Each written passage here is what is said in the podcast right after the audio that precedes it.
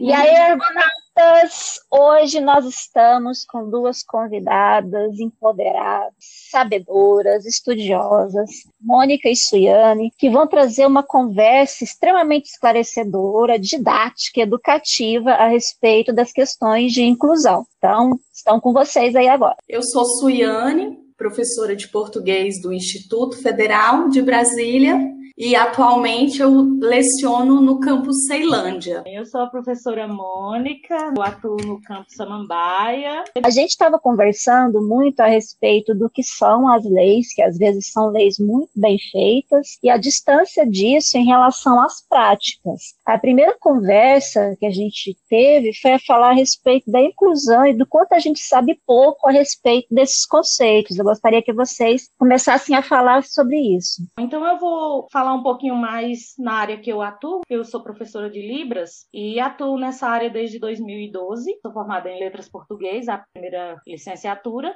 Na disciplina de Libras, eu me encantei pela área, mas é um caminho bem doloroso. Leis são bem bonitas no papel, mas quando você vai para a realidade, para a prática em si, você se depara com muitas coisas que não acontecem. Eu até falo para os meus alunos que eu não gosto muito dessa palavra inclusão, porque toda vez que eu penso a palavra inclusão, eu penso no contrário. E aí eu, eu sempre gosto de usar nas minhas aulas a palavra ações inclusivas, porque eu uhum. penso que é algo mais próximo de conquistar. Eu penso que quando eu falo inclusão, eu acho que de fato nós nunca vamos conseguir fazer ela acontecer no total. Ao, ao passo que a nossa principal falta de inclusão é de informação. Quando eu falo isso, eu chamo a Suiane para discutir comigo justamente também a questão da inclusão do negro, não só da pessoa surda, mas da inclusão da pessoa negra, tanto na escola, tanto do aluno, quanto do professor. Falta de informação que nós cidadãos temos com relação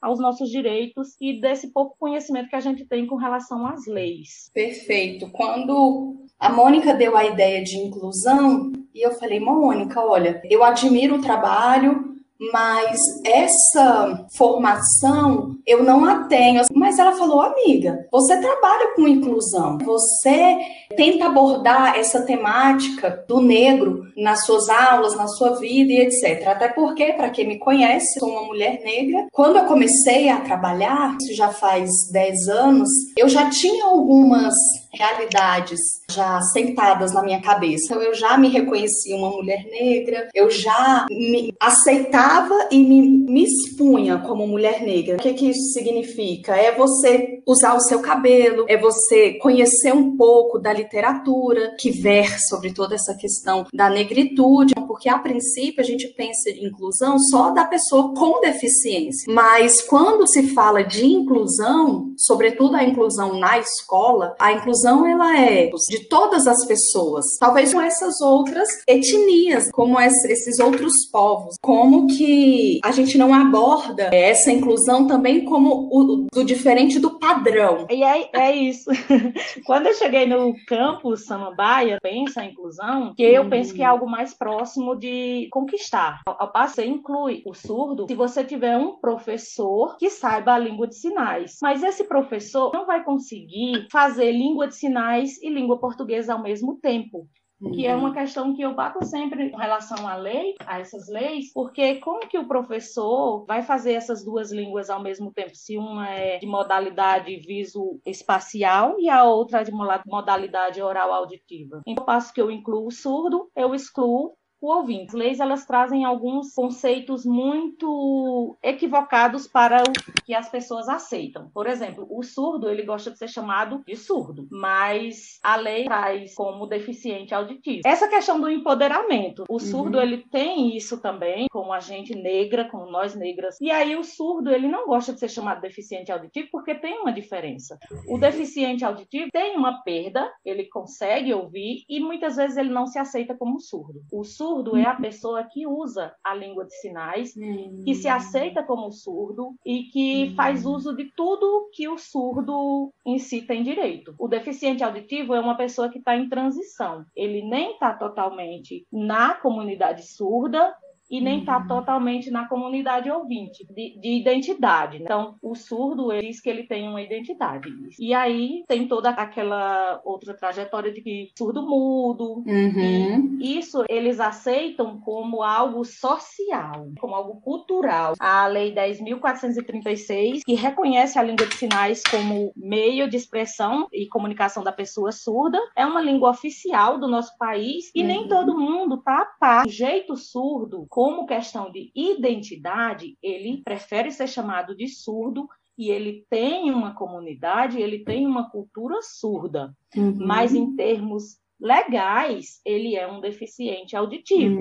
Hum. É tanto que para ele usufruir dos direitos dele, é, no laudo vem deficiente auditivo. Hum. Se ele vai prestar um concurso, é deficiente auditivo. Para ele ter esses direitos que a legislação garante, é deficiente auditivo. Então, porque assim, é muito questão de cultura surda mesmo. Como eu falo, é muito de regionalismo também. O surdo aqui da Ceilândia para um surdo aqui de Águas Claras, você já percebe toda essa questão cultural. Uhum. Se ele é surdo profundo aí na Ceilândia e ele tem toda essa cultura de dizer, não, eu sou surdo, minha identidade é surda, aí você vem para um surdo aqui de Águas Claras, que é também surdo profundo, mas aí ele não se identifica desse jeito. Você acha que na realidade de Águas Claras, se considerar surdo é uma espécie de inferioridade? Parece que sim. Eu pesquiso, e depende muito. Por exemplo, os surdos do plano. Eu, eu gosto até de contar um caso que uma colega me contou que ela falou que vai na academia e um surdo que foi meu professor,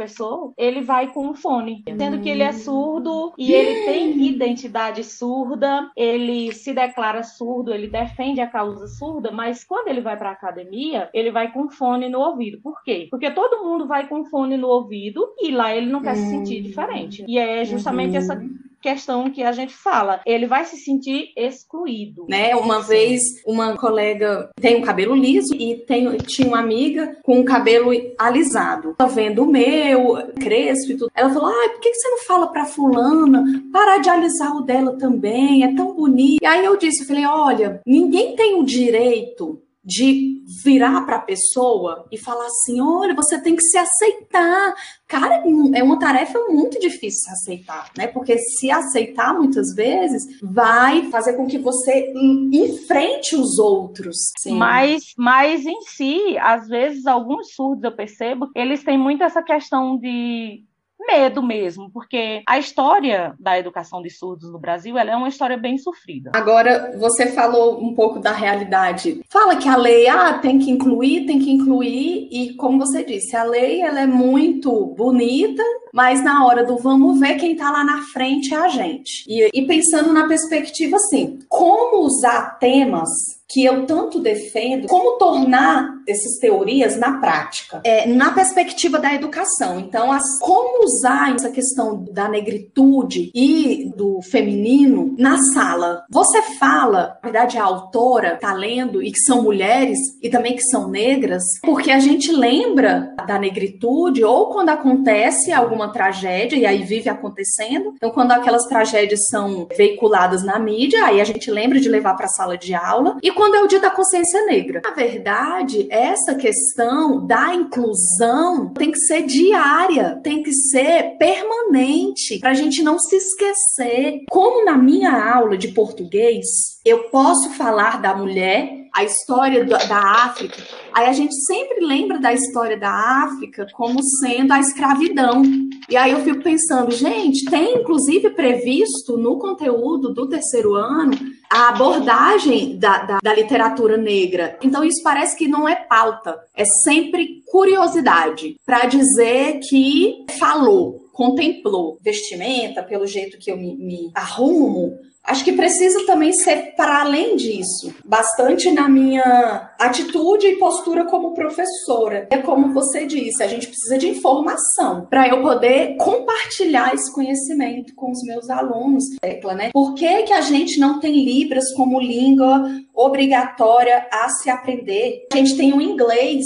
Eu percebo também que inclusão vai muito na ideia de afetiva lá na Ceilândia, quando eu migrei do campus Samambaia para o campus Ceilândia, eu tinha feito um acordo com uma professora que ela tinha se comprometido em dar aula de português escrito para um grupo de surdos. Aí pronto, eu já me apavorei. Me apavorei porque eu falei misericórdia. Na faculdade eu sou formada em letras português do Brasil como segunda língua pela UNB e esse curso, para quem não conhece, mas só explicando, ele é uma formação docente para você dar aula além de pessoas que têm o português como primeira língua, nós brasileiros, quando a gente nasce e escuta, nossa primeira língua é o português. Então, meu curso também voltado para pessoas que aprendem o português depois de já saberem uma primeira língua ou uma segunda língua. E isso engloba né, os estrangeiros, os nativos de alguma tribo, etc., que aprendeu a língua da sua comunidade, e os surdos,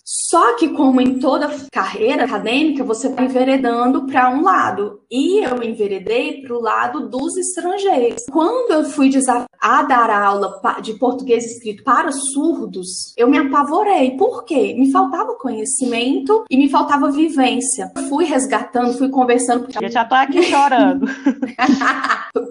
perguntei, né, para outras pessoas, perguntei para os próprios surdos. Tinha um colega, um querido que também ouvinte, e ele usa Libras muito bem. Ele me ajudou. Quando você dá aula de português para pessoas que não sabem português, e aí foi esse contato que eu tive com a comunidade surda, e eu vou dizer, foi um desafio e tanto, mas eu fiquei assim encantada. Como a gente pode se superar e como que a, a nossa informação, a nossa busca pelo conhecimento, sim transformar uma realidade. Durante um mês com, é cheia, mas depois ela foi se esvaziando. Mas depois que eu tive essa experiência, eu comecei a olhar para a comunidade surda e para essa realidade de aprender Libras, de ter mais contato e não ser tão ignorante, mas a partir desse contato afetivo, essa identificação, sabe? Esse, tomar para si essa luta também. Nossa,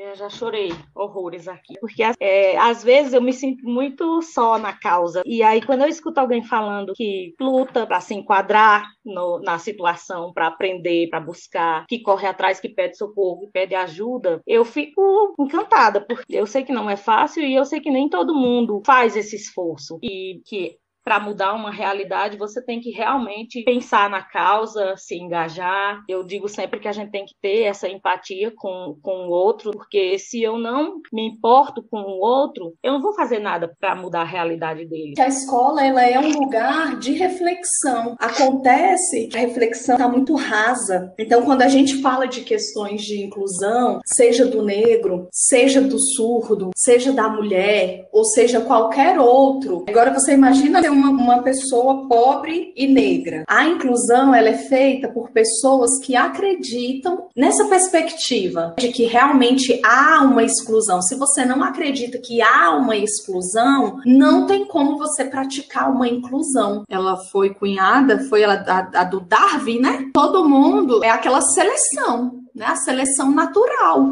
E existe isso até inconscientemente. Só que, que, eu, que eu acredito que né, a pessoa justifica, não, mas a seleção natural é usada até por animal. Ah, não, então beleza, agora a gente vai se comportar como os animais, vai transar na rua, vai transar Pode. na rua.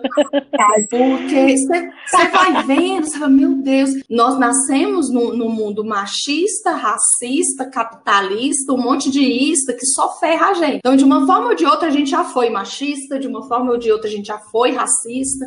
Eu acho que o problema não é ter sido uma ou duas ou dez mil vezes. É você não refletir nessa ação e não pensar que, nossa, será? Que pelo menos a ferramenta da dúvida você poderia se questionar. Mas essa questão da, das palavras, como as palavras, elas também têm um poder da inclusão. Por exemplo, quando você fala que o surdo não quer ser chamado de deficiente auditivo, é, você usa uma linguagem, não precisa ser exatamente uma língua, mas para tirar aquilo que tem dentro de você, você ter cuidado, você refletir, isso forma a cultura. Mesmo que você, ah, é não, negro, não é moreninho. Você conhecer ali o jargão da, da, da inclusão, o jargão daquela comunidade. E eu tava vendo que muitas pessoas muitos jovens estão se empoderando desse jargão, estão conhecendo esse jargão. Eu muito eu acho bem bacana mesmo essa questão da língua e, e de dizer assim, olha, eu quero que seja assim. Vai me chamar dessa forma mesmo. Os surdos e os surdos ainda colocaram uma outra questão, é o surdo com S maiúsculo, justamente quando a gente fala dessa questão de leis. E aí os, os surdos falam muito, e eu acho que nós negras também, eu sei o que é melhor para mim. Quem faz a lei? Não fui eu que fiz a lei. E o surdo sempre fala: bom, lá na lei está escrito deficiente auditivo, mas não fomos nós que participamos disso. E é assim que nós vamos. E a lei que mude. E é assim que a gente se determina. Eu quero que me chame negra, preta. Uhum. Né, o surdo. A pessoa cega, por exemplo, é o cego. Não, não é ceguinho, o coitadinho, ó, o aleijado. Não, esses termos não. E, e muito, antes de chamar, pergunta: como que você prefere ser chamado? Como que eu me direciono a você? É, sabe, de conhecer antes como que você deve usar a palavra. Essa semana eu fui a uma cardiologista e eu até cheguei a comentar com vocês. Uhum. Ela poderia muito bem, a nossa falou, né, que ela poderia muito bem ter perguntado assim: você trabalha com o quê? Mas aí, quando eu falei que trabalhava no Instituto Federal de Brasília, eu falei, sim, ela trabalha. Ah, você trabalha na limpeza ou na vigilância? Ela já me taxou duas profissões, sendo que ela poderia muito bem fazer uso da palavra de forma mais adequada e ter me perguntado qual que era a minha profissão, né? É interessante isso, Mônica, porque como eu sempre estou muito preocupada com a palavra, meu trabalho, eu trabalho com a palavra, e aí eu fui, eu meu, meu marido é da saúde, usei uma. Falei, ah, porque é uma pessoa especial, me referindo a uma pessoa com deficiência. Né? Por quê? Você gosta dela? Sim. Eu falei, não, mas é uma palavra, né, que se usa. Eu, é uma pessoa com deficiência. Não tem problema você falar isso. Uns se não, é uma pessoa com deficiência. Falar de uma pessoa. Se a gente não não procura essa informação, ah, mas é porque eu não sabia. Eu acho que hoje também o não saber, claro que eu tô falando acesso à informação, mas eu tô falando a respeito, por exemplo, a gente se falar ignorante diante de tanta informação que a gente tem, eu também acho que a pessoa tem culpa. Tem essas inteligências computacionais que, conforme você vai procurando coisas, ele vai te oferecendo outras, mas naquele nicho. Se você não tá, se não tá aparecendo para você essas coisas, então é porque você não procura. Eu queria, Mônica, que você conversasse um pouco a respeito disso, da sua atuação profissional, se a sua presença às vezes só está lá por uma questão de legislação. Muitas vezes as pessoas não sabem que termo usar e, e realmente, em termos de lei, é pessoa com deficiência. É o termo mais novo, né, que está na lei mais atual que a gente tem, que também é conhecida como Estatuto da Pessoa com Deficiência, a 13.146 de 2015. E aí ela traz muitas dessas definições já bem mais atualizadas, porque esses termos, se a gente for olhar lá atrás, nas primeiras leis, bem antes da nossa Constituição Federal, eram termos bem bruscos. Eram termos como, por exemplo, na primeira LDB, que é de 61, o termo era excepcionais. Ainda tem esse termo que chama educação especial, que aí é uma educação que ainda funciona, que ainda acontece como uma modalidade junto à educação inclusiva. Durante a ditadura militar que a gente teve também a, a LDB, né, de 71, e aí foi esse termo chamado o termo especial, e nesse período, os alunos considerados especiais eles eram completamente excluídos. A lei ela determinava que esses alunos tinham que ser educados em algum lugar fora da escola, fora da, da classe comum, porque eles não davam conta de seguir e de acompanhar as pessoas com raciocínio normal. E aí, em 88, a gente teve a, a criação da nossa Constituição, e aí a gente tem aqueles artigos famosos que a gente estuda para os os concursos, o artigo 208, que diz que a educação básica ela tem que ser gratuita, e aí bem o termo que eu o, o termo que eu mais detesto e que eu escuto sempre as pessoas falando, portadores de deficiência. Mas ele está lá na nossa Constituição, no artigo 205 e 206, que fala que a educação é um direito de todos. É a partir daí que a gente começa a ver a questão de se, se tratar de inclusão, mas que para mim até hoje essa inclusão não acontece e eu acho que vai demorar muito. Fala que nesse artigo 205 e 206 que a educação é um direito de todos e garante o desenvolvimento da pessoa para o exercício da cidadania, qualificação para o trabalho, igualdade de condição de acesso e permanência à escola. Então, eu sempre me pergunto, mas será que isso acontece e tem que estar preparado para a diversidade, que é uma coisa que está sempre ligado, né? Quando eu falo de inclusão, eu, eu, trato da inclusão, da acessibilidade e da diversidade. Quando eu falo, quando Ixi. eu chego na parte de falar dos quilombolas, eles acham que eles nunca vão ter um aluno quilombola na turma deles. E aí eu falo, gente, o quilombo tem quilombo bem aqui, do lado de Brasília. Pode, pode ser que chegue um aluno aqui que veio do Nordeste ou que veio, por exemplo, os refugiados, né? Eu já tive aluno que veio da Arábia. E como você lida com esse aluno? Como você vai conseguir fazer alguma ação, inclusive, para que esse aluno, por isso que o Ana Suyane estava falando, buscar o conhecimento sobre. Nem todo professor está preocupado. Ah, eu só quero saber se ah, reprovou tanto, estou nem aí. Eu não estou preocupado se o aluno tem um déficit de atenção, se o aluno tem baixa visão, se o aluno não conseguiu avançar no conteúdo, eu não estou preocupado. E na formação de professores, eu falo sempre para eles que não é assim, que nós temos que nos preparar para atender o nosso aluno na especificidade dele. E isso demanda hum. tempo, isso demanda trabalho, você não faz só aquelas 40 horas que, que você passou no concurso para isso. São, é muito mais tempo, é muito mais dedicação. E aí, voltando aqui para as nossas leis relacionadas à inclusão, né? Quando chega em 89, a Lei 7.853, ela vem trazer a questão da integração social, que aí é um outro probleminha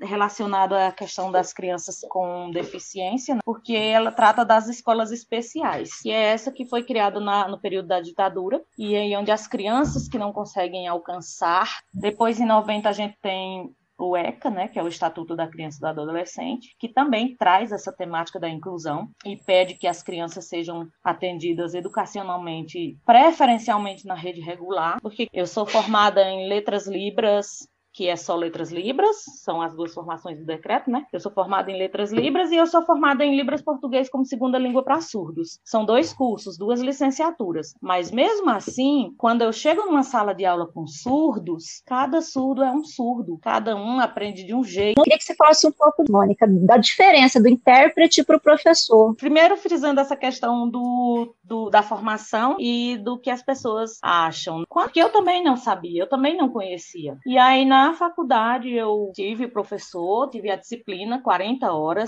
As pessoas acham que com 40 horas tá, oh, nossa, já sei, Libras, fiz 40 horas, tô ok. Abri o curso de básico para intérprete. E aí eu fiz esse curso, comecei a fazer, em seguida eu terminei a graduação e passei no concurso da Secretaria de Educação para professor. Óbvio que no contrato vem professor, os intérpretes todos é, são contratados como professores, recebem como professores, mas mas a função realmente não as pessoas não entendem que você tem que ter o descanso. É, na Secretaria de Educação, principalmente, tinha duas turmas, uma com dois surdos do sexto ano e a outra com cinco surdos do sétimo ano, para interpretar todas as matérias, sendo que eu era formada em letras português. Conteúdos de matemática, por exemplo, era o caos para mim. Geografia e história também era terrível. E sem contar que os professores, eles precisavam passar para a gente o conteúdo antes. É importante que o professor ele planeje junto com o intérprete, mas isso não acontece. E o intérprete, na Secretaria de Educação, ele não é só intérprete. Pelo código de ética dessa profissão, você tem que ser apenas intérprete, mas nunca que isso acontece. E aí vem a visão professor, que é outra outra situação, mas que as pessoas confundem muito. O professor de Libras e o intérprete de Libras. Ontem, antes de ontem, eu recebi duas mensagens de pessoas que eu nem conheço me pedindo para interpretar em umas lives. E aí eu falei, gente, eu não sou intérprete, eu sou professora. E tem uma diferença do intérprete educacional, o intérprete de evento e o intérprete religioso.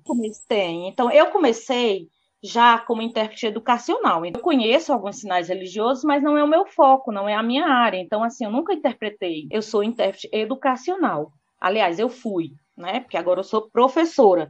E aí tem essa uhum. diferença, intérprete e professor. E o professor, como agora eu estou mais na área do, docente, e aí eu foco muito no ensinar a língua e não no traduzir Agora, uhum. eu estou mais no ensinar, eu estou mais na questão de trabalhar os conteúdos, de trabalhar a teoria. E aí eu ensino sinais, mas ensinar sinal é diferente de sinalizar o tempo todo. E uhum. aí algumas pessoas ainda têm também essa questão do teatro, de achar que é um teatro, né? Que isso me irrita bastante. E quando eu passei no concurso para professor é, no Instituto Federal de Minas Gerais, e eu cheguei para entrar em exercício, eu olhei lá e tinha oito aulas de arte. Aí eu falei, não, mas aqui tem oito aulas de artes e eu não sou formada em artes. Aí ela foi e falou: Não, mas você é formada em Libras, não é? Eu disse: Sim. Então, mas Libras e artes Uhum. É, se aproxima, não é? Porque assim, artes e libras dá para você fazer assim uns os movimentos com as mãos, com o rosto.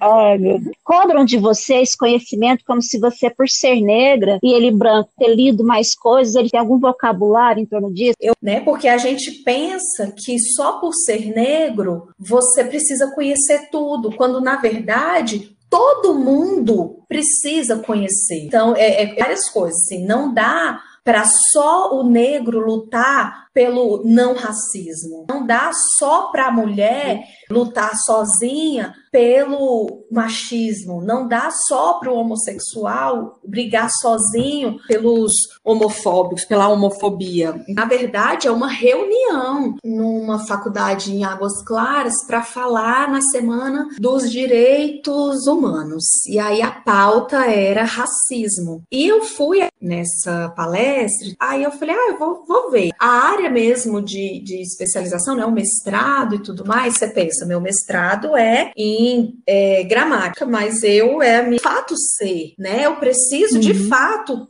conhecer. Talvez as pessoas não ficassem, mas eu fiquei. De ficar falando óbvio, né? Ah, existe racismo. Sei a minha fala perguntando, me auto-questionando por que que é, essa aluna tinha me chamado. As outras pessoas falaram, né, na mesa, os de fato que estudam a temática fazem disso seu objeto de estudo e de especialização, e no final abriu para o público, majoritariamente de direito. Um senhor branco me falou, ele, mas você está falando aí, né, da, da questão da negritude e tudo mais, mas você nem é negra. Aí eu virei para ele, eu falei, você veja, né, senhor, eu não sei se as pessoas olhariam para mim e me chamariam de branca. Eu acho que não. Mesmo eu, eu não tendo uma pele escura, eu acho que as pessoas não olhariam para mim e me chamariam de branca. Nem negra eu posso ser. Então, quer dizer, eu, eu, quem eu sou? Eu sou nada. Ser negro é ser bem escuro e ter o cabelo bem crespo.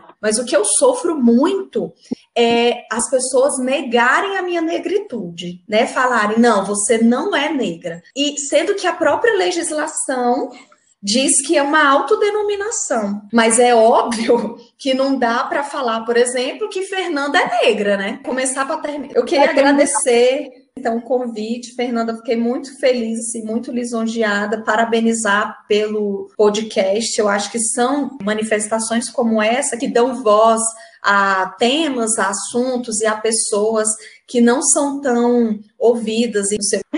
Quero agradecer muito essa ação inclusiva aqui nesse podcast de vocês. Eu acho que falar de inclusão é algo que a gente tem que estar, como a Suiane mesmo falou, todos os dias. Falar racismo é assunto que tem que ser todos os dias na nossa sala de aula, na nossa vida. Agora!